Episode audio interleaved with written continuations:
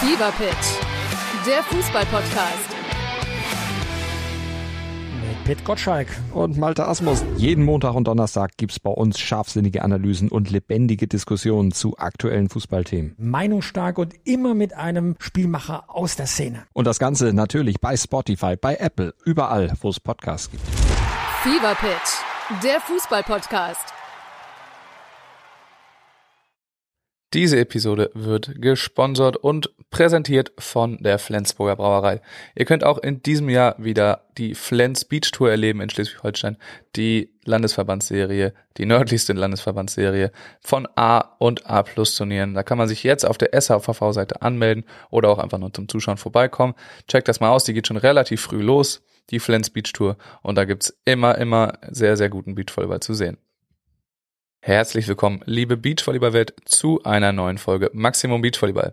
Mein Name ist Max Behlen und heute habe ich einen frisch gebackenen Nationalspieler zu Gast, nämlich Robin Sova. Gerade zurück aus Mexiko, dort in beiden Qualis leider ausgeschieden, in der einen äh, etwas glorreicher als in der anderen. Robin und ich haben äh, über Mexiko vor allem geredet, über den neuen Status als Nationalteam, das Trainingsumfeld in Hamburg und noch viele weitere Themen. In diesem Sinne viel Spaß mit der Episode.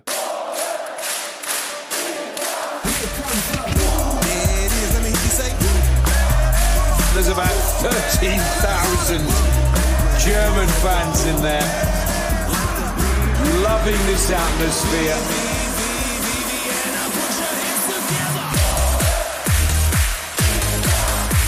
The German fans are on their. Hallo Robin, schön, dass du da bist. Wie geht's dir? Ja, guten Morgen, äh, mir geht's gut. Ja, bist du äh, wieder heil in Hamburg angekommen nach eurer kleinen Odyssee? Ja, ich habe noch ein bisschen Jetlag. Äh, die letzten Nächte waren ein bisschen hart, aber so nach und nach gewöhnt man sich wieder an das Hamburger Wetter. Ja, das ist ja sowieso gerade was anderes. Da liegt ja auch noch Schnee. Das war in Mexiko ein bisschen was anderes. Wann seid ihr wiedergekommen? Wir sind Sonntag, nee, gar nicht. Wir sind äh, Freitagabend gelandet.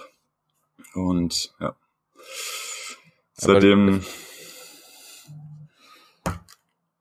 seitdem ist es halt so, ja, sehr, sehr, sehr träge und man schläft nicht so viel und irgendwie hat es uns diesmal mit dem Jetlag erwischt, auch mit der Zeitumstellung. Dann, Ist ja auch dann doch ganz schön weit, ne? Also wie lange seid ihr immer geflogen? mh, mit, mit Wartezeiten und Transport und so weiter, ich glaube jeweils so 24 bis 28 Stunden. Okay, also schon auf jeden Fall eine Hausnummer. Dann noch irgendwie sieben Stunden Zeitumstellung dabei. Äh, das ist dann Ja, verständlich, auf dass das waren sogar acht. Ja, sogar noch acht oben drauf. Äh, ist dann, kann dir, glaube ich, jeder nachvollziehen, dass das nicht so einfach ist. Manchmal klappt's ja dann irgendwie so zufällig, dass man dann gar keinen Jetlag hat, aber okay, jetzt hat's euch erwischt. Ungewöhnlich für uns. ja. Ähm, erzähl doch mal vom ersten Turnier. Also ihr habt gespielt Challenger in Tlaxcala. Ähm, da wart ihr in der Quali, genau. Äh, da war es ja auch schon relativ früh klar, dass ihr da reinkommt. Kannst ja mal ein bisschen erzählen, wie, wie das überhaupt das Turnier so als Erlebnis jetzt war. Ist ja auch neu mit der Pro Tour. Ja, also erstmal mega geil, dass wir wieder spielen konnten, dass die Saison losgeht. Ähm, ja, es war relativ früh klar, dass wir auf jeden Fall in die Quali kommen. Ähm, hatten noch ein bisschen gehofft, dass wir, dass wir vielleicht noch äh, die Chance haben, reinzurutschen ins Hauptfeld. War ja doch auch äh, einige Corona-Fälle dann äh, im Vorfeld und aber auch vor Ort. Ähm, ja, also es war geil, endlich mal wieder zu reisen. Ähm, das Ganze halt äh, ohne Alex gemacht, ohne Prize. Ähm, den hat's leider mit Corona zerlegt und dem ging's auch wirklich nicht gut und dann hat's auch keinen Sinn gemacht, hinterher zu fliegen. Ähm, deswegen war es eher so wie in den guten alten Zeiten, wo wir noch in Berlin waren, dass wir auf uns gestellt waren und äh, alleine unterwegs waren. Ja, und dann äh, das erste Mal Pro Tour, das erste Event. Mexiko auch noch. Ähm, die Leute waren sehr, sehr begeistert vom Beachvolleyball in Tlaxcala. Ja, diese Ja. Nebencourts da, da war auf jeden Fall war ordentlich was los. Ne? Also ich glaube, selbst bei euren Spielen ähm, war auf jeden Fall die Tribüne Nebencourt voll. Ne? Es war nicht nur die Spieler, also es fing schon an, an an den Vortagen, wo die das endlich aufgebaut waren und endlich freigegeben waren fürs Training auch, dass die Gänge voll waren. Ja. Das war schon ein geiler Eindruck und äh, hat schon Bock gemacht aufs Turnier. Äh, du sagst, wenn die endlich aufgebaut waren, ähm, musstet ihr vorher noch woanders trainieren? Ja, es gab äh, es gab Trainingscourts, ähm, relativ nah, also es waren so fünf bis zehn Minuten Fußweg. Ähm, ja, also kann man nicht meckern. Die waren wirklich gut, die waren auch gut versorgt äh, mit Physios vor Ort. Ähm, deswegen war das nicht das Ding. Äh, es war halt dann irgendwann wurde es dann doch organisatorisch ganz schön eng, äh, weil viele Teams vor Ort waren, die trainieren wollten. Und die, ich glaube, die Spielcodes wurden erst, ich glaube, so am Dienstag oder ja doch am Dienstag wurden die glaube freigegeben vom Turnier. Ja, also hat sich ein bisschen gestaut da. Wie läuft denn das ab, wenn, äh, wenn Alex jetzt zu Hause geblieben ist und auch noch ein bisschen krank war? Konnte er überhaupt euch halbwegs betreuen oder musstet ihr jetzt doch sehr viel selber machen? Äh, also die ganze Turnierorga vor Ort lief, haben wir übernommen. Äh, es hat relativ wenig Sinn gemacht, dass Alex da sich irgendwie mit reinklingt. Ähm, wir haben halt, ähm, was wir kommuniziert haben, waren die Trainings, die Auswertung. Wir haben versucht, äh, Videos aufzunehmen und dann halt irgendwie übers Internet ihm das zu teilen, äh, was sich auch als problematisch herausgestellt hat. Ja. Ja, und dann halt äh, Spielvorbereitung, Nachbereitung. Ansonsten, ja, ihm ging es ja auch nicht so gut, und gerade mit Zeitverschiebung. Meistens war es dann bei ihm schon abends oder nachts. Ähm, ja, alles so suboptimal, sagen wir so. Ja. Ja gut, äh, so viele Spiele gab es jetzt in Tla Tlaxcala da nicht zu betreuen auch. Ähm, genau, ihr habt äh, ein Quali-Spiel gemacht äh, und dann äh, 2-1 verloren. Sag mal, woran, woran hat es gelegen da? Ja, äh, schwierig zu sagen. Also ich, ich glaube, wir waren spielerisch äh, als Einzelspieler und auch als Team eigentlich klar überlegen. Ähm, wir waren halt ja, das, war, halt das war gegen Holland, ne? Ge gegen Immers van Werkhoven. Genau. Ich bin ja. Nicht irre. ja. Und ja, wir haben es halt nicht aufs Feld gebracht. Also wir waren halt, ähm, wir waren ja vorher noch im Trainingslager äh, auf Fuerte. Und ich bin ja auch nachgeflogen, weil ich vorher noch äh, Corona hatte ja. und eine Impfung und ähm, relativ wenig zusammen trainiert. Dann viel noch im Techniktraining gewesen. Äh, keine Spielvorbereitung groß gemacht. Ähm, ich glaube, da kann man Alex nichts vorwerfen. Das war auch äh, die Entscheidung von Lukas und mir, dass wir da einfach wirklich arbeiten wollen. Und ich glaube, wir waren einfach noch nicht im Spielmodus. Äh, also so hat sich angefühlt in Tlaxcala, dass wir einfach super fest auf unsere Sachen noch fokussiert waren. Und dann, ja, dann rutschen wir halt im dritten Satz komplett weg. Äh, ich war komplett fest und da ging gar nichts mehr. Aber ich denke, im zweiten Satz hat man halt gesehen, dass wir eigentlich das, äh, das nötige Potenzial mitbringen, um da auch den Gegner halt eigentlich 2-0 schlagen zu können. Ja, und äh, switcht ihr denn jetzt gerade so die, die Trainingsinhalte oder seid ihr immer noch im Techniktraining, jetzt wo äh, ihr wieder das, da seid? Das war ein klares Signal, dass wir jetzt äh, switchen müssen. Also jetzt gerade ist volle Ausrichtung auf die Turniere und dass wir spielstark werden und da wirklich auch äh, konkurrenzfähig. Ja, seid ihr gerade eigentlich äh, immer Indoor also äh, ja, die Jungs Hamburg waren, äh, also Philipp und äh, Simon, die waren schon draußen. Äh, aber jetzt ist halt das Wetter, seitdem wir wieder da sind, so schlecht, dass wir wieder Indoor trainieren müssen. Ja, ja stimmt. Letzte Woche äh, konnte man da getrost mal rausgehen. Aber diese Woche äh, im Schnee, dann, dann ist es ja gut, dass ihr doch noch Indoor sein könnt. Und dass ihr jetzt auch äh, spielerischer werdet. Wann ist der nächste, das nächste Turnier für euch? Ähm, wir fliegen nächsten Samstag nach Itapema. Und da ist ein Challenger? Challenger, genau. Okay. Ähm, ihr seid nach dem Challenger ähm, dann doch ein bisschen überraschend in die Quali vom Elite 16 äh, in Rosarito reingerutscht. Ich glaube, ihr wart am Anfang fünfter Nachrücker oder so. Sechster oder sieben sogar. Ja, dann, äh, dann ging es auf einmal ganz schnell, dass ihr da irgendwie mittendrin wart. Äh, und da lief es dann auch ein bisschen besser. Genau. Erzähl mal, Rosarito, da waren jetzt, äh, also der Strand war schön, aber die Ränge waren jetzt nicht so voll. Ähm, alles ein bisschen umgekehrt. Ja. Ähm, ja, also wir sind halt auf gut Glück hin. Ähm, das war, haben wir uns vorher schon ausgemacht. Also äh, unabhängig von Tlaxcala wären wir so oder so hingeflogen. Mhm. Haben halt ein bisschen gepokert, dass wir reinrutschen. Am Ende sind sogar noch relativ viele Teams reingerutscht, sogar hinter uns. Ich glaube, äh, noch zwei andere oder so. Ähm, ja, wir haben uns auch den besten Tag ausgesucht, um anzureisen.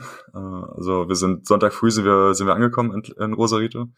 Und es war halt alles grau und nass und ja, die Leute sind gerade von der von der Party gekommen und äh, alles war noch dreckig und es hat überall nach Alkohol gestochen, gestunken. Und ja, es war der erste Eindruck war so semi gut. Ähm, das Turniergelände war dann äh, um einiges besser. Ähm, die Courts waren noch sehr hart, aber die die Leute vor Ort haben sich sehr viel Mühe gegeben, das gut herzurichten. Man muss sagen, die Spielcourts waren schon gut bespielbar. Ja. Ja. Es ist ja komplett so eine, weil du sagst ja mit Party und so, das ist ja ein kompletter äh, Touri-Ort. Das war also Ja. wirklich, also wir haben uns gar nicht informiert vorher. Und wir sind angekommen und dachten so, was ist denn hier los? Und die erste Nacht war halt auch direkt dann äh, volle, volle Dröhnung, äh, weil das Hotel direkt an der Partymeile war. Ja. Ähm, bisschen schlecht recherchiert. Ähm, ja, dann auch ein anderes Hotel noch genommen, äh, einfach um Schlaf zu kriegen. Und ja, es ist, äh, es war ein bisschen Ballermann-Feeling. Ja. Vielleicht auch deswegen die, äh, die Tribünen irgendwie so ein bisschen leer, weil jetzt die Einheimische hast du auf jeden Fall da nicht am Start. Nee. Äh, weil die diese, diese Gegend wahrscheinlich ein bisschen meiden. Ähm, kannst du mir aber sagen, wie, wie so, oder weißt du zufällig, warum so viele Teams noch abgemeldet haben und abgesagt haben? Ähm, naja, also die Russen wurden ja gesperrt. Ähm, ich glaube, es gab im Vorfeld schon mehrere Corona-Fälle. Ähm, dann äh, äh, hier Steven van der Welt ist äh, Papa geworden. Ich denke, deswegen Mhm. hat er abgesagt. Ja. Äh, Herrera Gravira ist nicht angereist, weil sie mit den Punkten gerechnet haben. Ähm, Und die Quali äh, einfach ein zu hohes Risiko war, dass sie eine schlechte Platzierung machen und dadurch halt äh, enorm Punkte verlieren. Ja. Und dann hat sich halt so, hat sich so nach und nach ergeben, dass die Leute halt abgesagt haben und äh, wir halt reingerutscht sind. Ja. Das ja, dann nimmt man ja dann gerne mit, ne? Ja, also für uns ist es halt ein Top-Ergebnis, äh, egal ob wir halt äh, den letzten in der Quali machen oder ein Spiel jetzt gewinnen. Äh, wir haben so oder so Plus gekriegt. Und das gerade mit dem äh, vorherigen Ergebnis in Tlaxcala war das schon äh, wohltuend, dass wir da wenigstens ein paar Punkte mit nach Hause nehmen. Also hättet ihr auch, wenn ihr äh, als letzter rausgegangen wärt, mehr Punkte bekommen als, ja, ist ja klar. Klar, Ja. War, ihr ja auch letzter und das ist ein niedriges Turnier. Ich glaube, es ist aber vielen gar nicht klar, dass es halt auch in der Quali schon gar nicht so schlecht Punkte gibt. Ja, ich Äh, glaube, der letzte kriegt 170. Und dann äh, 170 pro Kopf ist halt schon ganz gut. Also dafür musst du auf jeden Fall ins Hauptfeld kommen beim Challenger. Aber ich, ja, doch genau, du musst ins Hauptfeld kommen beim Challenger. Ja, also schon mal ganz gut, dass ihr da einfach hingeflogen seid. Gut, dann habt ihr äh, da gespielt und das erste Spiel auch gewonnen in der Quali. Äh, Das war so ein bisschen, weiß nicht, also ein sehr starker Kontrast zum, äh, zum Tiebreak oder zum ersten Satz in, in Tlakala. Äh, das war gegen Gegen McHuge, äh, Burnett. ah, Australien, ne? Genau. Ja. Genau. Äh, was hat da auf einmal geklappt? Wieso ging das dann, äh, trotz Techniktraining? Äh, ja, also wir haben halt äh, viel gesprochen zwischen den äh, Turnieren. Wir haben, ähm, denke, sehr viel reflektiert, ähm, eine ganz andere Herangehensweise gehabt. Auch vor Ort dann halt ähm, die Zeit genutzt und halt mit den ganzen Top-Teams trainiert und halt wirklich nur auf Spielfähigkeit äh, uns ausgerichtet. Ja, und dann, dann stand halt auch klar im Fokus, einfach zu spielen und einfach mal auch Technik hinten anzustellen. Äh, klar können wir darauf zurückgreifen, äh, um uns zu stabilisieren, aber ja, Australien war, glaube ich, auch ein Gegner, der uns ganz gut, ganz gut lag. Äh, Mhm. Also es ging ja meistens fest und fester. Und ja, ganz klar, die Ausrichtung war Aufschlagdruck, äh, um die in eine schlechte Position zu bringen. Und ja, Lukas hat dann ganz gut losgelegt mit seinen Springern, äh, beziehungsweise auch Hybrids. Und ja, Ja, da war ja auch so ein ganz wilder, wilder Wind irgendwie auf dem Center Court. Den hab ich, ich habe relativ viel geguckt. Ich habe ihn immer noch nicht verstanden. Also ich weiß immer noch nicht, wo da der Wind lang, äh, lang gezogen ist. Kannst du mir das einmal erklären? so stand ich auch beim Einschlagen. Aber wir haben vorher nicht einmal auf dem Center Court gestanden und äh, der kam halt, äh, ich glaube, die, die, die eine Kameraperspektive war genau auf die Haupttribüne ausgerichtet. Hm? Ja. Und wenn man von da aus schaut, müsste es von, äh, von unten rechts quasi einmal schräg durchgeweht haben. Aber der hat auch die ganze Zeit gedreht und unten hast du ihn gar nicht so krass wahrgenommen. Und sobald der Ball halt im Zuspiel ein bisschen höher war, hast du halt gemerkt, wie halt der Wind drückt. Ja. Ähm, und das war halt auch böig am Anfang und ja, es äh, waren nicht die besten Windbedingungen. Ja, ist halt ein Strandturnier, ne? Das kommt dann immer. Ne, man hat auch immer gesehen, so wie die Aufschläger erstmal beim, beim Zurückgehen schon mal nochmal ganz kurz geguckt haben und sich dann erst kurz davor entschieden haben, was sie jetzt für einen Aufschlag machen, je nachdem, wo der, jetzt Wind- der Wind gerade äh, langkommt. Aber mit Aufschlagdruck hat er auch ganz, ganz gut funktioniert. Äh, apropos Aufschlag, hast du nicht auch mal Topspin-Aufschläge gemacht früher? Wo sind die eigentlich abgeblieben? Ja, ganz früher habe ich auch mal Topspin gemacht. Ähm, wir haben jetzt äh, ja ganz anderen Fokus gesetzt einfach. Ähm, Aufschlag war generell nicht die Priorität. Ähm, Und jetzt haben wir halt aber auch äh, so eine Teamkonstellation, dass Lukas halt extrem viel Druck gehen kann mit seinem äh, mit seinen Springern. Hm. Und äh, er halt auch so die Verantwortung hat, ähm, den Druck auszuüben und auch die, die Freiheit hat, da Fehler zu machen. Äh, und ich dann halt eher so der Gegenpart bin äh, und versuche, den Gegner halt trotzdem unter Druck zu setzen und aus, in eine Bewegung zu bringen. Aber halt eigentlich äh, versuche, Fehler zu vermeiden. Äh, aber ich bin gespannt, was die Saison noch kommt. Vielleicht sehen wir dann doch nochmal die Springer, wenn es windig ist. Ähm, genau, dann erstes Spiel gewonnen, relativ souverän. Zweites Spiel äh, war jetzt für uns nicht so leicht zu gucken, weil es irgendwie um 5 Uhr morgens war in Deutschland. Ähm, genau, aber das ja ist besser so. Erzähl mal. Ah, also wir haben äh, ja gegen Nikolai Kotafafa oder wie er heißt ja. äh, gespielt und ähm, ja, also bei uns großes Thema war einfach auch Annahme. Ähm, ich habe ich hab schlecht angenommen und dann haben wir halt einen schlechten Spielaufbau gehabt und ja, gegen Nikolai im Block ist halt dann auch äh, so eine Sache, wenn du halt in einer schlechten Position bist. Und die beiden haben es halt gut gemacht, äh, haben uns unter Druck gesetzt und wir sind halt nicht zu unserem Spiel gekommen. Und dann gab's halt ganz schön auf die Mütze. Ja, aber gut, ist halt gegen Nikolai und seinen neuen jungen Partner. Ich glaube, der ist sogar äh, noch deutlich jünger als ihr. Nee, ich glaube, er ist sogar ein Jahr ja? älter als ich. Ich glaube, er ist 98er Jahrgang. Okay, dann so alt wie ich. Äh, genau, aber sag mal was so, es gibt ja jetzt so einige neue Team Konstellation da, Teams. Ähm, wie, ja, wie schätzt du die ein? Sagen wir mal, fangen wir mal bei Nikolai Kottafava an.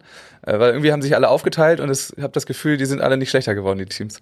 So nee, von genau. außen ge ge geguckt. Ich war am Anfang sehr skeptisch, äh, wie es sich entwickelt, aber ja, bei den Italienern war ich sogar ein bisschen überrascht, dass die beiden halt den Hauptfeldeinzug schaffen. Ja. Ja, aber also ein, ein super interessantes Team. Also ich bin echt gespannt. Äh, die spielen äh, ganz interessante Kombinationen auch so von den Pässen, gerade mit äh, Kutscher Pfeffer. Ähm, ja, kleiner, flexibler, schneller Linkshänder. Ist schon, ist schon eine Hausnummer. Also das, ich bin auch echt gespannt im Moment ähm, mit dem ganzen neuen Punktesystem und ähm, wie sich die Rangliste so entwickelt, jetzt auch nach den ersten Turnieren, weil es ja schon so ein paar Teams gab, die jetzt äh, doch auch überraschend halt gute Platzierungen erzielt haben. Ja. Äh, also ich glaube, bestes Beispiel ist im ersten Turnier sind die Chilenen, die da bis ins Finale sich spielen und dann, äh, ja, oder aber auch ähm, die Australier, gegen die wir gespielt haben in der Quali, die sind jetzt, glaube ich, Nummer 16 oder so der Welt in der Entry-Liste. Ist krass. Also tatsächlich spannend. Also ich blicke da halt auch wenig durch. Ich glaube, es tun die wenigsten, weil auch die Entry-Liste und die Weltrangliste gerade unglaubliche Schere zeigen und das wird auch so weitergehen. Also ich glaube, Borgasude sind an, an vier der Weltrangliste gerade, aber an 18 der Entry-List, also um, um, und bei, ne, die Hausnummer. Äh, Stams Kron werden jetzt Erster der Weltrangliste. Gut, haben sie sich auch verdient, aber ähm, ja, es geht auf jeden Fall auseinander. Oder so Lupo Rangieri, ähm, spielen halt im, im ersten Turnier richtig gutes Ergebnis, fliegen im zweiten in der Quali raus, aber die ba Ergebnisse gehen ja jetzt auch irgendwie beide dann äh, wahrscheinlich ein, weil es nur die besten drei aus vier sind. Also das ist nochmal eine, eine ganz spannende Situation. Bist ja. du einer, der sich damit generell beschäftigt mit solchem Quatsch? Äh, wir haben jetzt auch viel rumgerechnet, ähm, weil es ja jetzt langsam um die Zulassung für die Weltmeisterschaft geht.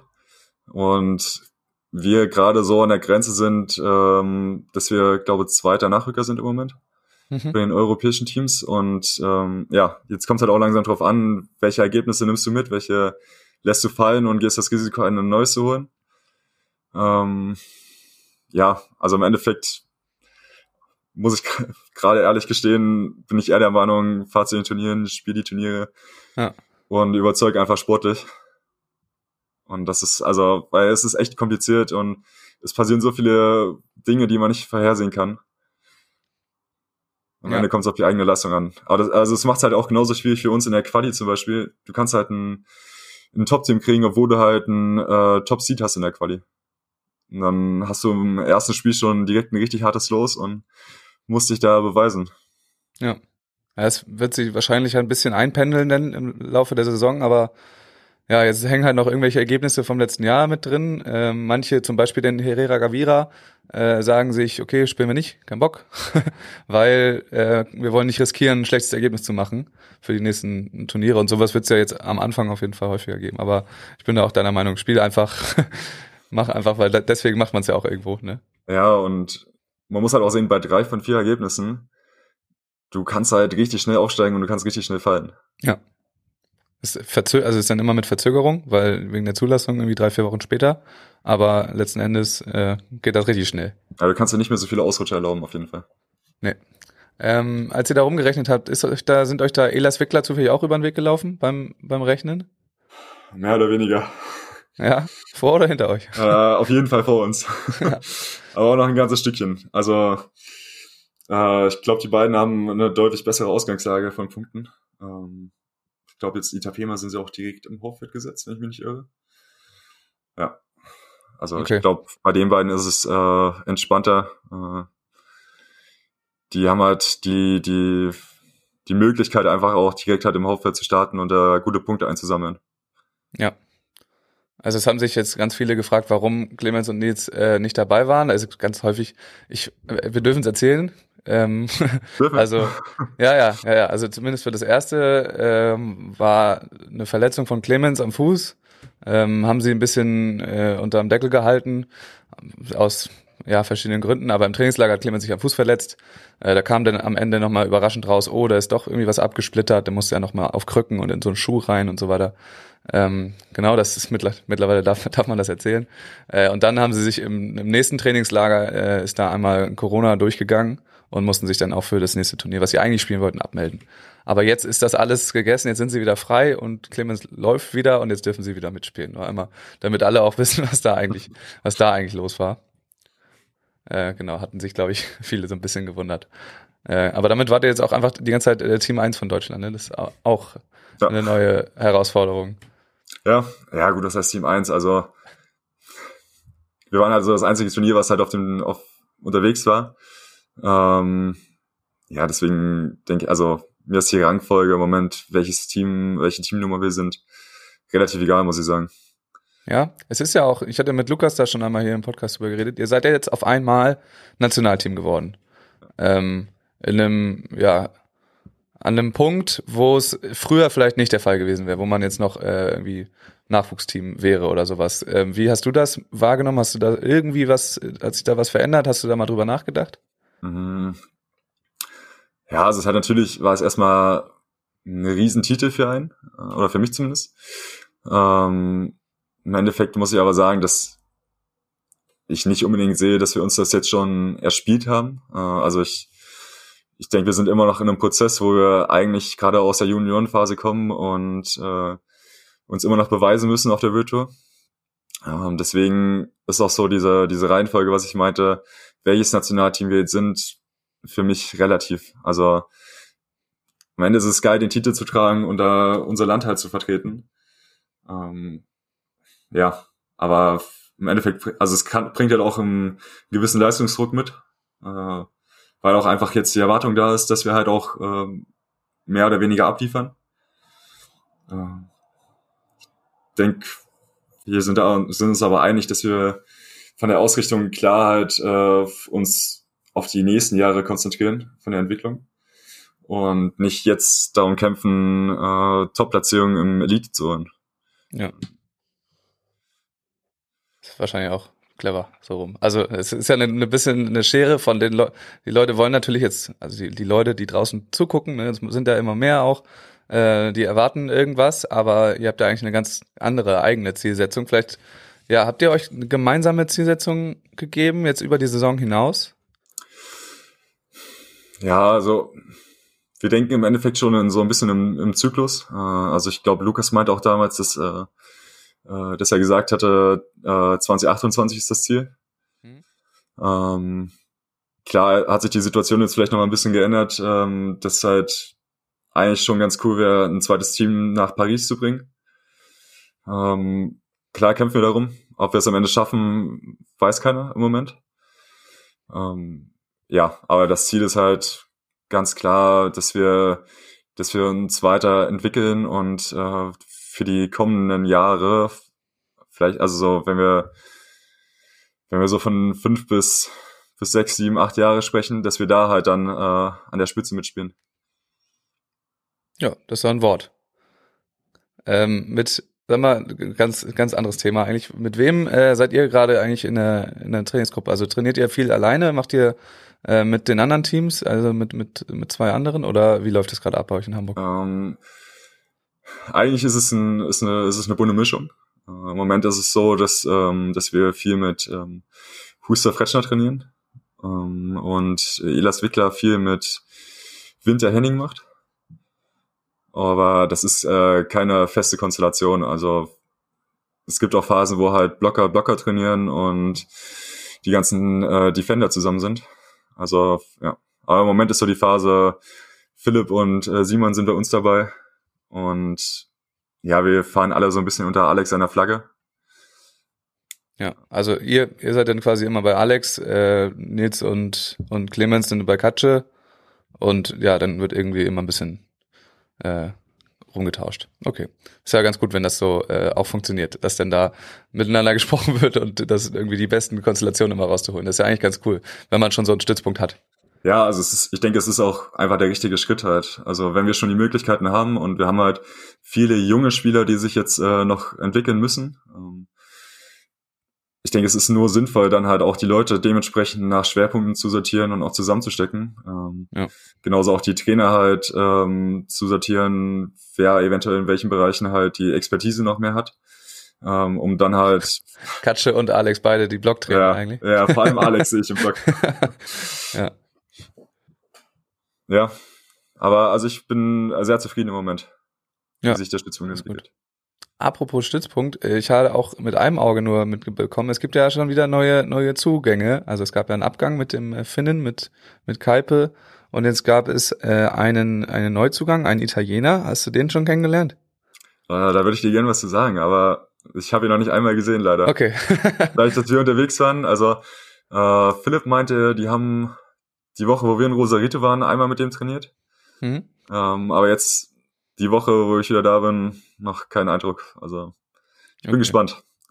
Ja, ich weiß auch, ich habe es glaube ich hier noch gar nicht erwähnt, dass es diese diese Entwicklung gab. Es ist der langjährige Trainer von äh, also italienische Nazio-Trainer von Menegatti Orsitot immer gewesen und ist ja ist Italiener und jetzt in Hamburg. Mehr kann ich dazu auch nicht sagen, ehrlich gesagt.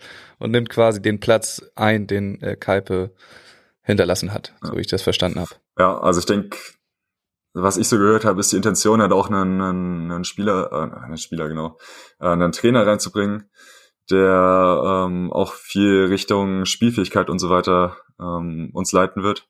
Hm. Ähm, ich bin sehr gespannt, aber ich freue mich auch wirklich drauf, ihn kennenzulernen und zu sehen, äh, was er uns noch geben kann. Gut, dann halten wir die ZuhörerInnen da auf dem Laufenden, wenn wir mehr wissen, äh, über den neuen Italiener. Ich weiß nicht mehr, was wie er heißt. Uh, das ist ein bisschen peinlich, das sollte ich eigentlich wissen, aber ich äh, hab's ja nicht auf dem Kasten. Reichen wir nach. Ähm, okay, Robin, es gab, wann war das? Ähm, Anfang des Jahres, beziehungsweise, ja, schon hat sich das rauskristallisiert, Ende des letzten Jahres, ähm, durch das Karriereende von Julius Tole, äh, auf einmal einen vakanten Spot und das Partnerkarussell ging los. Äh, wieder kurze Zusammenfassung. Äh, Clemens Wickler hat dann Nils Ehlers gefragt, ob er denn nicht mit ihm spielen möchte. Nils hat dann äh, selbstverständlich gesagt, ja. Nils wollte aber eigentlich mit Sven spielen. Und dann stand Sven ohne Partner da. Äh, und Sven hat sich äh, ganz viel Zeit gelassen, dabei irgendwie äh, zu schauen, mit wem er denn spielt. Ähm, wie hast du das mitbekommen? Hast du da jemals auch mit, mit Sven irgendwie gesprochen? Weil ihr wart ja alle da und Sven hatte quasi ja die Möglichkeit, sich einen Partner zu suchen, den zu fragen, ob er da Lust drauf hat und so weiter. Was, äh, ja, wie war deine Situation da eigentlich? Weil zum Beispiel, wir wissen ja, dass jetzt ist später mit Paul Henning und äh, dass er auch mit Lukas irgendwie gesprochen hatte. Was war mit dir? Ähm, ah, gute Frage. ähm, ja, es ist ein, im Endeffekt so ein bisschen außen vor gewesen für mich. Ähm, ich habe, wir haben nie wirklich ernsthafte Gespräche geführt dafür, ähm, ob die Konstellation so war Winter zustande kommt.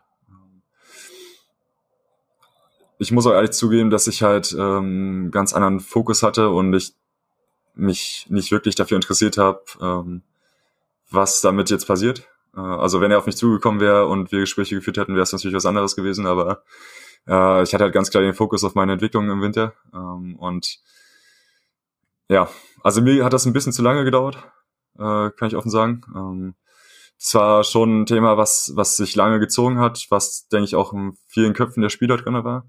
Und einfach ein Thema, was halt mitläuft. Ähm, ich habe für mich ja dann auch irgendwann einfach gesagt, dass ich halt ja mehr oder weniger ausblende, äh, um da keine Ressourcen drauf zu spenden. Ähm, Im Endeffekt, ja, also ich hätte es genommen, wie es äh, wie es gekommen wäre. Ähm, wenn Lukas sich da, also wenn Lukas der Partner gewesen wäre für Sven, dann wäre es so gewesen. Äh, ich denke, ich hätte trotzdem eine gute Alternative gefunden. Ja, deswegen äh, viel mehr gibt's eigentlich nicht dazu zu sagen. Äh, Ja. Für mich war klar, ich gehe meinen Weg und ich entwickle mich gut als Blocker und wenn ich irgendwann halt als Spieler attraktiv genug bin, dann, dann wird er auch auf mich zugehen.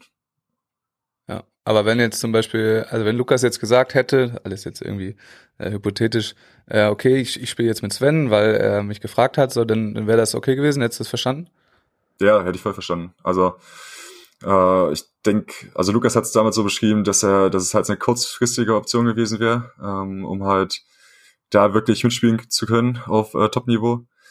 Äh, ich hätte es auch so gesehen. Äh, ich denke nicht, dass die beiden äh, langfristig auf der Virtual Erfolg gehabt hätten. Ja, also du hast mich gefragt, äh, welche, welche Option das noch für mich gegeben hätte, ne? Nee, ich Okay. habe nur gefragt, ob du das verstanden hättest. Ach so, ja. Aber die Option, ja.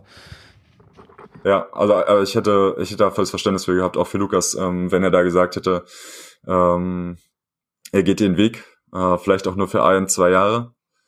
Ähm, und dann hätte man schauen müssen, ob man äh, wieder als Team zusammenkommt oder ob sich die Wege dann halt so entwickelt hätten, dass ich vielleicht einen Partner gefunden hätte, mit dem es dann auch äh, super funktioniert und ich erfolgreich gewesen wäre. Ähm, ich denke, das kann man nicht vorhersagen. Äh, Ja.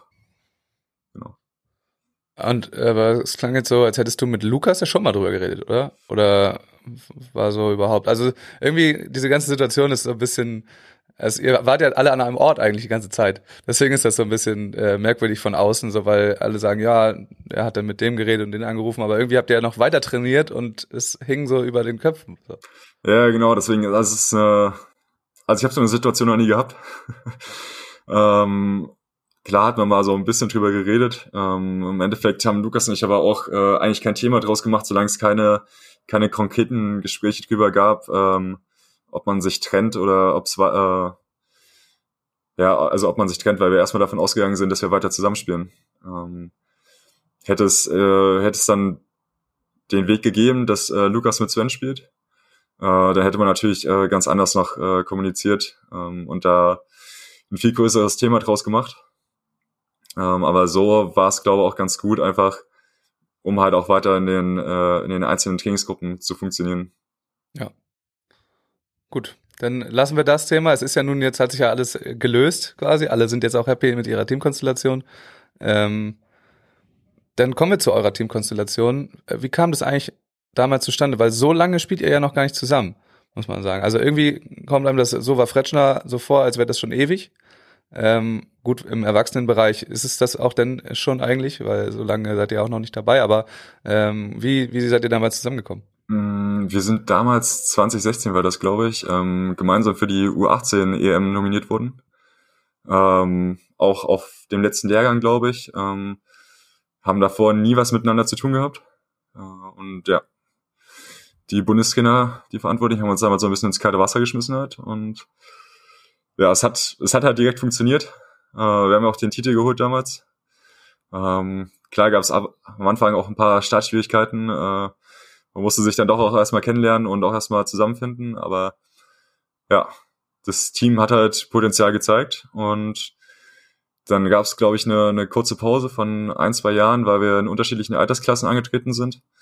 Und dann, äh, ja, dann, dann war dieses Jahr, wo ich erst mit Erik Stadi noch angetreten bin im Winter und äh, Lukas erst noch mit Milan äh, auf, auf dem Plan stand. Und äh, das Ganze sich dann sehr kurzfristig halt im Winter gewechselt hat, äh, als Milan seine, seine Leistungssportkarriere beendet hat. Ja, und, Und seitdem dann standet ihr, standet ihr auf einmal äh, da und äh, dann, wie gesagt, spielen wir mal zusammen. Habt ihr es selber entschieden? Ja, also es gab halt, es gab eine, eine klare Empfehlung vom Verband, ähm, dass sie uns halt als Perspektivteam sehen. Ähm, ja, war halt, äh, also war halt schon schwierig damals auch, ähm, weil wir eigentlich, also weil ich halt zumindest eine feste Konstellation mit Erik hatte. Mhm. Ähm, ich denke, die Kommunikation hätte auch besser über den Tisch gehen können. Äh, Ah, das war ein Riesending damals auch, ne? Das war ein hat da, Riesending, glaub ich, genau. das Ja, das- öffentlich gemacht. Genau, Erik hat sich da schon, schon ausgetobt und hat das da, glaube ich, auch äh, der Öffentlichkeit zu, zur Schau gestellt. Ähm, Ja. Deswegen, also wer da nachlesen möchte, der kann sich da eher, gerne bei Erik informieren. Ja. Mal bei Erik, äh, bei Ern- Ernährungsberatung Study fragen oder bei Facebook die alten Posts durchgehen. Ich glaube, da findet man das dann auf jeden Fall. Ähm, genau, dann habt ihr so ein bisschen gespielt äh, zusammen und gerade, ich würde auch sagen, im letzten Jahr äh, auch auf nationaler Ebene relativ erfolgreich. Oder wie würdest du eure bisherige Karriere zusammen beschreiben? Sagen wir erstmal national. Äh, national, ja, national war, glaube ich, letztes Jahr das, das erfolgreichste Jahr für uns auf jeden Fall.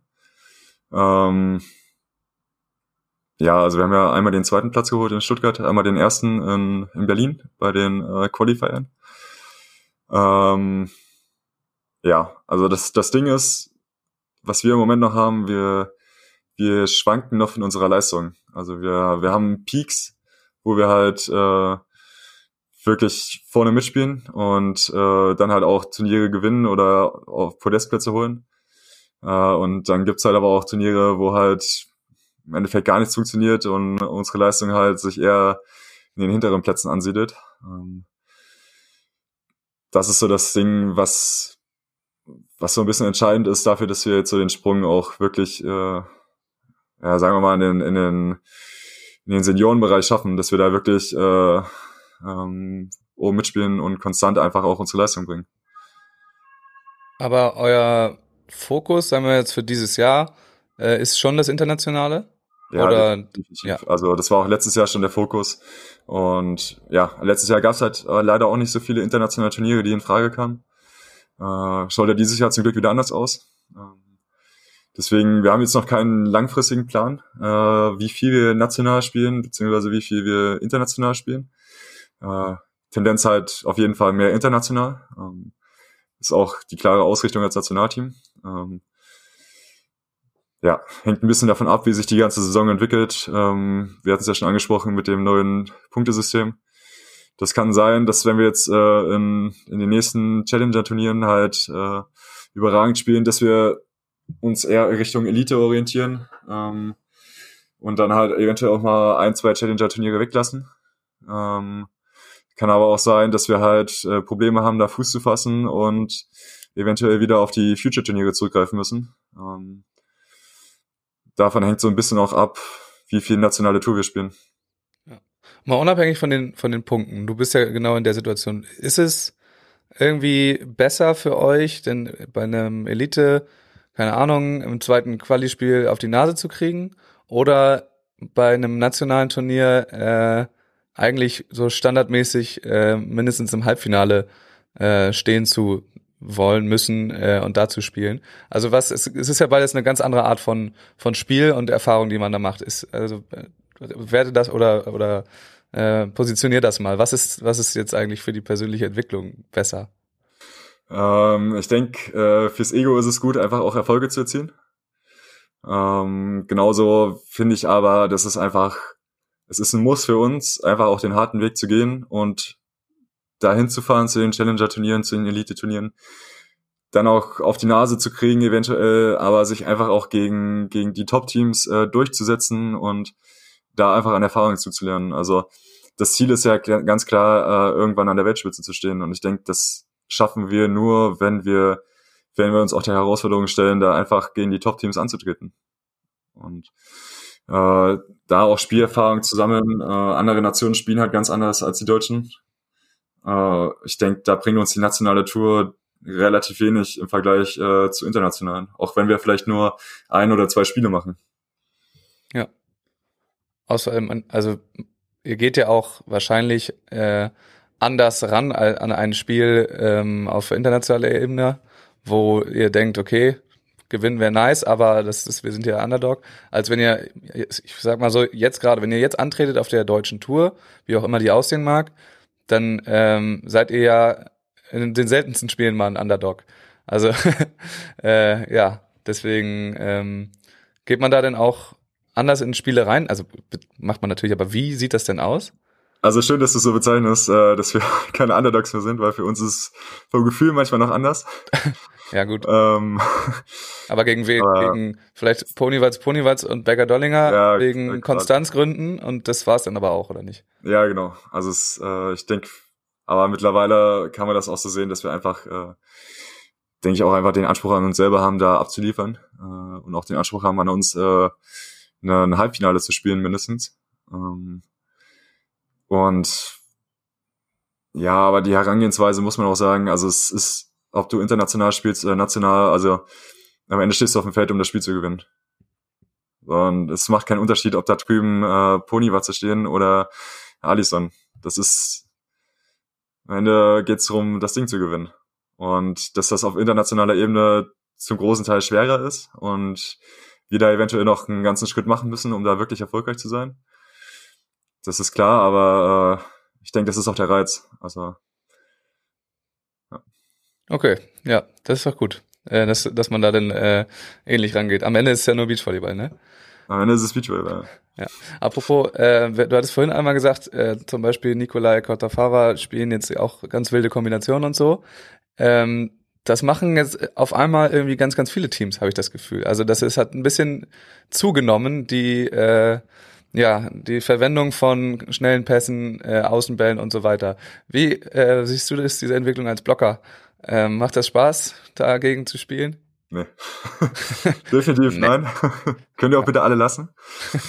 ähm, nein, aber es gibt halt Teams wie Arman Helwig zum Beispiel, die Schweden, ähm, die haben ihren eigenen Weg gefunden. Äh, die müssen meiner Meinung nach auch diesen Weg gehen, um wirklich an der Weltspitze einzukommen.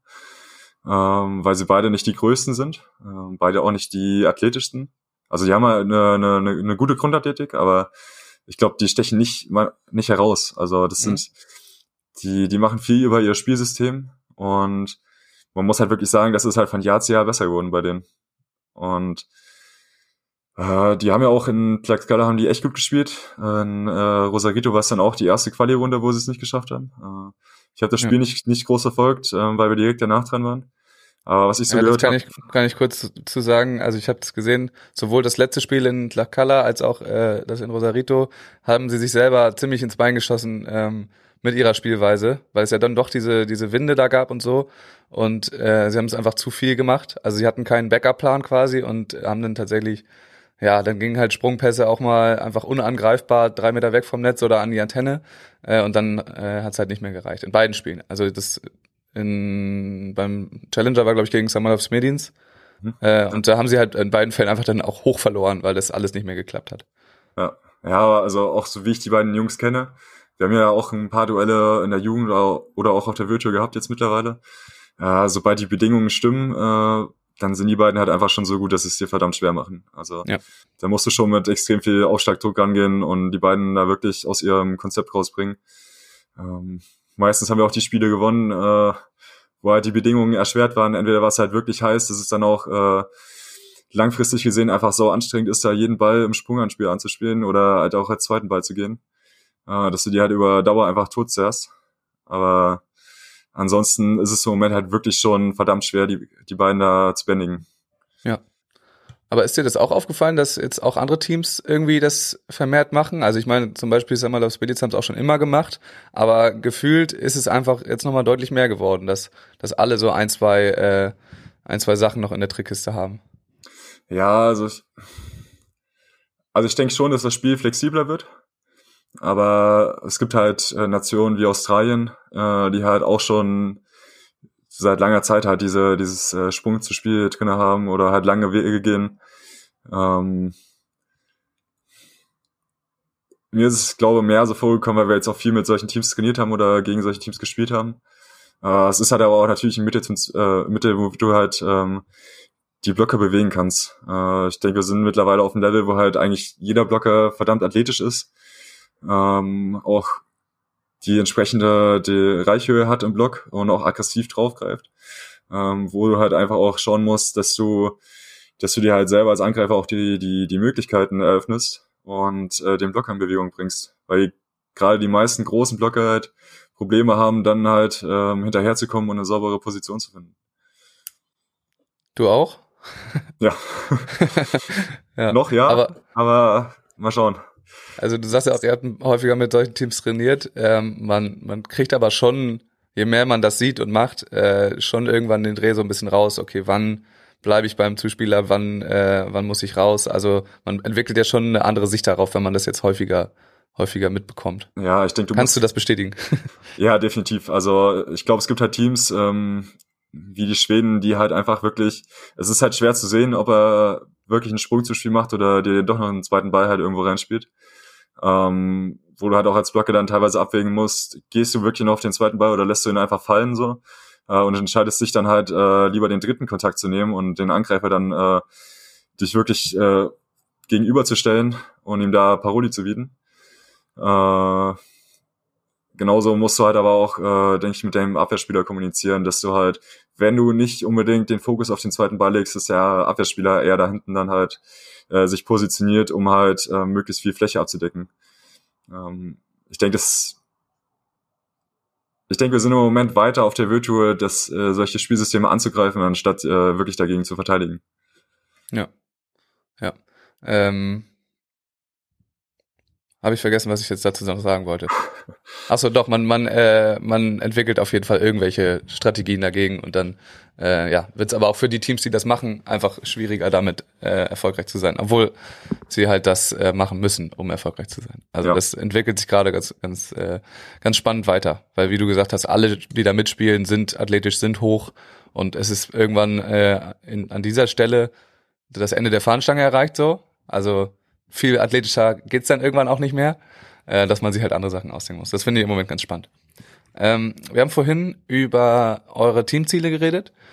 Ich habe mich gefragt, ähm, als du, du bist ja auch schon, nun schon länger dabei, wir kennen uns ja auch schon ein bisschen länger äh, und du machst das alles schon ja seit der seit der Jugend. Ähm, mit welchem Ziel bist du damals in den Beachvolleyball oder in den Leistungssport einge eingetreten? Dachtest du, ich will jetzt Profi werden, ich will zu Olympia oder dachtest du, schaue ich mir jetzt mal, was das so bringt? Ähm, ja, also ich glaube, wir, wir beide haben uns, glaube ich, das erste Mal schon gesehen, als ich noch gar nicht äh, in Berlin auf der Sportschule war. Ähm, irgendwo im Jugendbereich auf jeden Fall. Und ähm, Gehe Ich von aus. Halle ja. Beach, keine Ahnung, aber ja, genau. los. Und ähm, also so richtig, äh, die erste Entscheidung kam halt äh, mit dem Wechsel halt an das Olympia, äh, Olympiazentrum da in Berlin, äh, an den Stützpunkt. Ähm, dann halt noch mal mehr mit der Entscheidung halt wirklich Beachvolleyball zu machen. Und seitdem war halt klar, okay, der Weg geht dahin, dass ich halt Profi werden will. Das, also, dass ich das wirklich äh, leistungsmäßig äh, machen möchte und da an die Spitze kommen möchte dass es jetzt dann halt auch irgendwann dazu reicht, halt Nationalspieler zu werden. Äh, das war damals nicht absehbar. Das war damals auch für mich eher so, so ein Traum, da irgendwann mal zu stehen und halt auch diesen Titel tragen zu dürfen. Ähm, Im Endeffekt ist es jetzt halt mega geil, dass der halt äh, ja Wirklichkeit geworden ist. Ähm, aber das Ziel ist halt jetzt seit ein paar Jahren ganz klar, irgendwann bei Olympia zu stehen und da halt auch gegen die Beste der Welt zu spielen und sich beweisen zu können. Okay. Ja, also ist ja ein typisches Ding. Das ist ja bei ganz, ganz, ganz vielen so dieses äh, Olympia-Ding, ähm, dass das das oberste Ziel ist. Was machst du, wenn das aus irgendwelchen Gründen äh, doch nicht klappt? Es kann ja, es kann ja, äh, ja, es kann ja aus verschiedensten Gründen. Wir hatten hier Misha Obatzka schon mal äh, zu Gast. Der war in den Top Ten der Welt, aber durfte halt doch nicht zu Olympia. Kann ja alles sein. Ne? Ähm, wärst du denn trotzdem halbwegs zufrieden oder oder Ja. eher nicht? Äh, also kann ich ganz klar mit Ja beantworten. Also es ist halt, das ist halt so ein, so ein Ding, was on top ist. Also äh, ob es am Ende funktioniert oder nicht, kann ich jetzt nicht sagen. Ähm, ich gebe mein Bestes und wenn ich es irgendwann schaffe und da bin, dann, dann ist es geil. Dann, dann hast du, hast du den nächsten, nächsten Traum quasi Wirklichkeit werden lassen. Ähm, wenn es nicht klappt, aus welchen Gründen auch immer, also es kann ja auch eine Verletzung sein, die dich irgendwann rauswirft, ähm, dann, dann ist es so. Und äh, dann kann ich mir aber nichts vorwerfen, wenn ich bis dahin alles gegeben habe äh, und kann trotzdem zufrieden sein mit dem, was ich erreicht habe. Hast du für ähm, deine Profikarriere die Halle eigentlich nie in Betracht gezogen? Äh, doch, Also ganz am Anfang noch, äh, als ich in, in Berlin war. Also ich hatte ja auch die duale Ausbildung. Aber es, ja, es hat sich dann schon rauskristallisiert, dass ich auch mit äh, den damaligen Beach-Trainern, äh, also damals war noch Elmar Hafricht in, in Berlin, äh, dass ich mit den Leuten auch einfach besser konnte. Ähm, und ähm, ja, es gibt halt einfach einen Konflikt auch zwischen Halle und Beach. Äh, und ich bin noch skeptisch, wie sich das duale System entwickelt in der Jugend, äh, weil du den, den jungen Leuten und den jungen Spielern halt einfach sehr viel auflädst und damals halt auch einfach, also nicht nur, nicht bei mir, aber also auch bei Spielern halt einfach Konflikte äh, zwischen den einzelnen Bereichen halt auf dem Rücken der Spieler ausgetragen werden. Und ich finde, das ist ein No-Go und ähm, das ganze System kann funktionieren, wenn wir da halt einfach ordentlich kommunizieren. Wenn die Hallen- und Beachtrainer Genau, ja. so agieren wie jetzt die, die Beachtrainer in Hamburg und irgendwie das äh, einen gemeinsamen Weg schaffen, Genau, ja. dann, Also, dann geht das vielleicht. Ich ja. denke, dann kannst du extrem gute Spieler auch hervorbringen äh, für Halle und für Beach. Okay, aber es war dann tatsächlich bei dir eher so ein, äh, keine Ahnung, ähm, das hat gerade so gepasst, die Trainer waren ein bisschen geiler. Es war jetzt nicht so, dass du dachtest, ah, Beachvolleyball, das ist es unbedingt, sondern es hätte auch, wenn irgendwie da ein richtig cooler Hallentrainer gewesen wäre, hätte es auch die Halle werden können. Ja, also wenn ich, wenn ich wirklich richtig, äh, richtig Fuß gefasst hätte, dann auch äh, im Jugendbereich, da auch im Juniorenbereich äh, und richtig Bock entwickelt hätte, da unbedingt Halle machen zu wollen, dann äh, sehe ich nichts, wieso ich nicht auch äh, mich im Hallenbereich hätte durchsetzen können. Also im Endeffekt bin ich froh, dass ich Beachvolleyballer bin. Ja. Äh, weil es mir halt extrem viel Bock macht einfach. Ähm, deswegen äh, bereue ich die Entscheidung auch nicht. Beachvolleyballer, also Profi-Beachvolleyballer sein, ist äh, kein schlechter Beruf. Das haben wir, so viel haben wir, glaube ich, schon gelernt. Ja. Ja. Ähm, du bist ja jetzt schon äh, einige Male irgendwie international und äh, auf der World Tour, Pro Tour unterwegs gewesen. Hast du da schon mal einen Spieler gesehen, getroffen, gegen den du überhaupt keinen Stich gesehen hast? So ein, so ein Spieler, wo du dachtest, Alter, ich kann hier überhaupt nichts machen. Äh, der macht, was er will und ich, äh, ich habe keine Ahnung, was es ist. Mhm. Ähm, ist eine schwierige Frage, finde ich, ähm, äh, in meiner beziehungsweise unserer Situation als Team, weil sich das von Jahr zu Jahr ändert. Okay. Weil, also es ist krass zu sehen teilweise, äh, wenn du von Jahr zu Jahr weiter dich nach oben arbeitest, ähm, dass du halt das Jahr davor gegen manche Leute einfach gar, kein, gar keine Chance hattest und im nächsten Jahr schlägst du sie. Ähm, also es gab auf jeden Fall Spiele, wo wir einfach da standen, wo ich mir so dachte, so, boah, was machst du hier eigentlich auf dem Feld? Du kannst dich ja auch auf die Bank setzen und das läuft genauso gut. Ähm, ja, ich denke, das hat einfach ganz viel mit unserer Entwicklung zu tun. Und das habe ich auch gelernt, dass das halt einfach, äh, es geht halt weiter so. Also nur weil das, das Spiel schlecht war, äh, heißt das nicht, dass du nicht im nächsten zum Beispiel gegen den Spieler trotzdem halt äh, eine Topleistung bringst und äh, die Leute beschäftigst oder äh, mithältst oder vielleicht sogar schlägst. Also gibt's gibt's keinen, wo du dir bisher einmal komplett die Zähne ausgebissen hast? Also mehrfache vielleicht auch, ne? Äh, mehrfach nicht, nee, kann ich mich nicht dran erinnern. Also letztes Jahr habe ich einen ganz schön Hals auf äh, Becker Donninger gehabt. ähm, äh, am Ende hat es ja dann doch noch funktioniert, aber nee, so ein Gegner, dass, dass ich sage, der, der, da würde ich nie rankommen jetzt im Moment. Ähm, Im Moment nicht. Also Nikolai war so eine, eine Nummer jetzt dieses Jahr, wo ich so dachte, so, Alter, das macht gerade gar keinen, äh, gar keinen Spaß auf dem Feld zu stehen. Ähm, ich denke, es ist halt auch eher so gegen, gegen die erfahrenen äh, Topspieler, wo wir im Moment halt äh, ab und zu einfach keinen Stich sehen. Und gibt's andersrum irgendein Team oder ein Spieler, wo du äh, bisher immer, wenn ihr aufeinander getroffen hast, äh, seid, irgendwie gesagt hast, okay, den habe ich. Ich, ich. Hier komme ich richtig klar oder gibt's das auch nicht? Mal so, mal so. Ähm, also ich habe immer Bock gehabt, gegen die Schweden zu spielen. Okay. Das, das hat mich äh, immer getriggert, dass ich, äh, dass wir da gut spielen.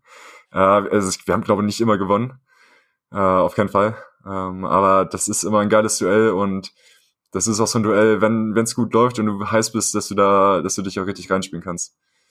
Ähm, aber es gibt halt auch so Momente wie gegen gegen Australien zum Beispiel, wo es halt dann einfach auch im Block läuft und wo du halt dann, also da, das macht so Bock dann halt einfach, wenn du den den Flow hast und einfach das Auge auch für den Spieler, dass du dann halt einfach da die ganze Zeit äh, präsent bist und ihn da halt einfach wirklich äh, ja eine Wand gegenüberstellst und die Leute sich dann die Zähne dran ausbeißen.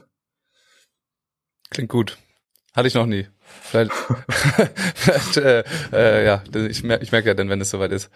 Ähm, ich habe gerade, um das Ganze hier ein bisschen äh, abzuschließen, irgendwie äh, kursiert gerade und wahrscheinlich, wenn die Episode hier veröffentlicht wird, äh, ist auch schon mehr bekannt, dass die deutsche Tour doch wieder ein bisschen ähm, in Schieflage gerät gerade und ein, ein großer Sponsor abgesprungen ist und es sein kann, dass es doch wieder ein improvisiertes Ding ist an, an einem Standort und so weiter. Äh, gehört hast du davon noch nichts, ne? Nee, also ich bin gerade aus dem Training gekommen und äh, du hast mich damit überrascht. Ähm, ja, ja, eher eine, eine schockierende Nachricht. Ja, also Informationen haben wir da jetzt halt nicht. Ähm, wie gesagt, da wird dann wahrscheinlich schon schon mehr bekannt sein. Aber wenn das irgendwie so wäre, ne, es ist wieder sind irgendwelche Turniere, die dann so und so heißen, vielleicht A++ Niveau haben.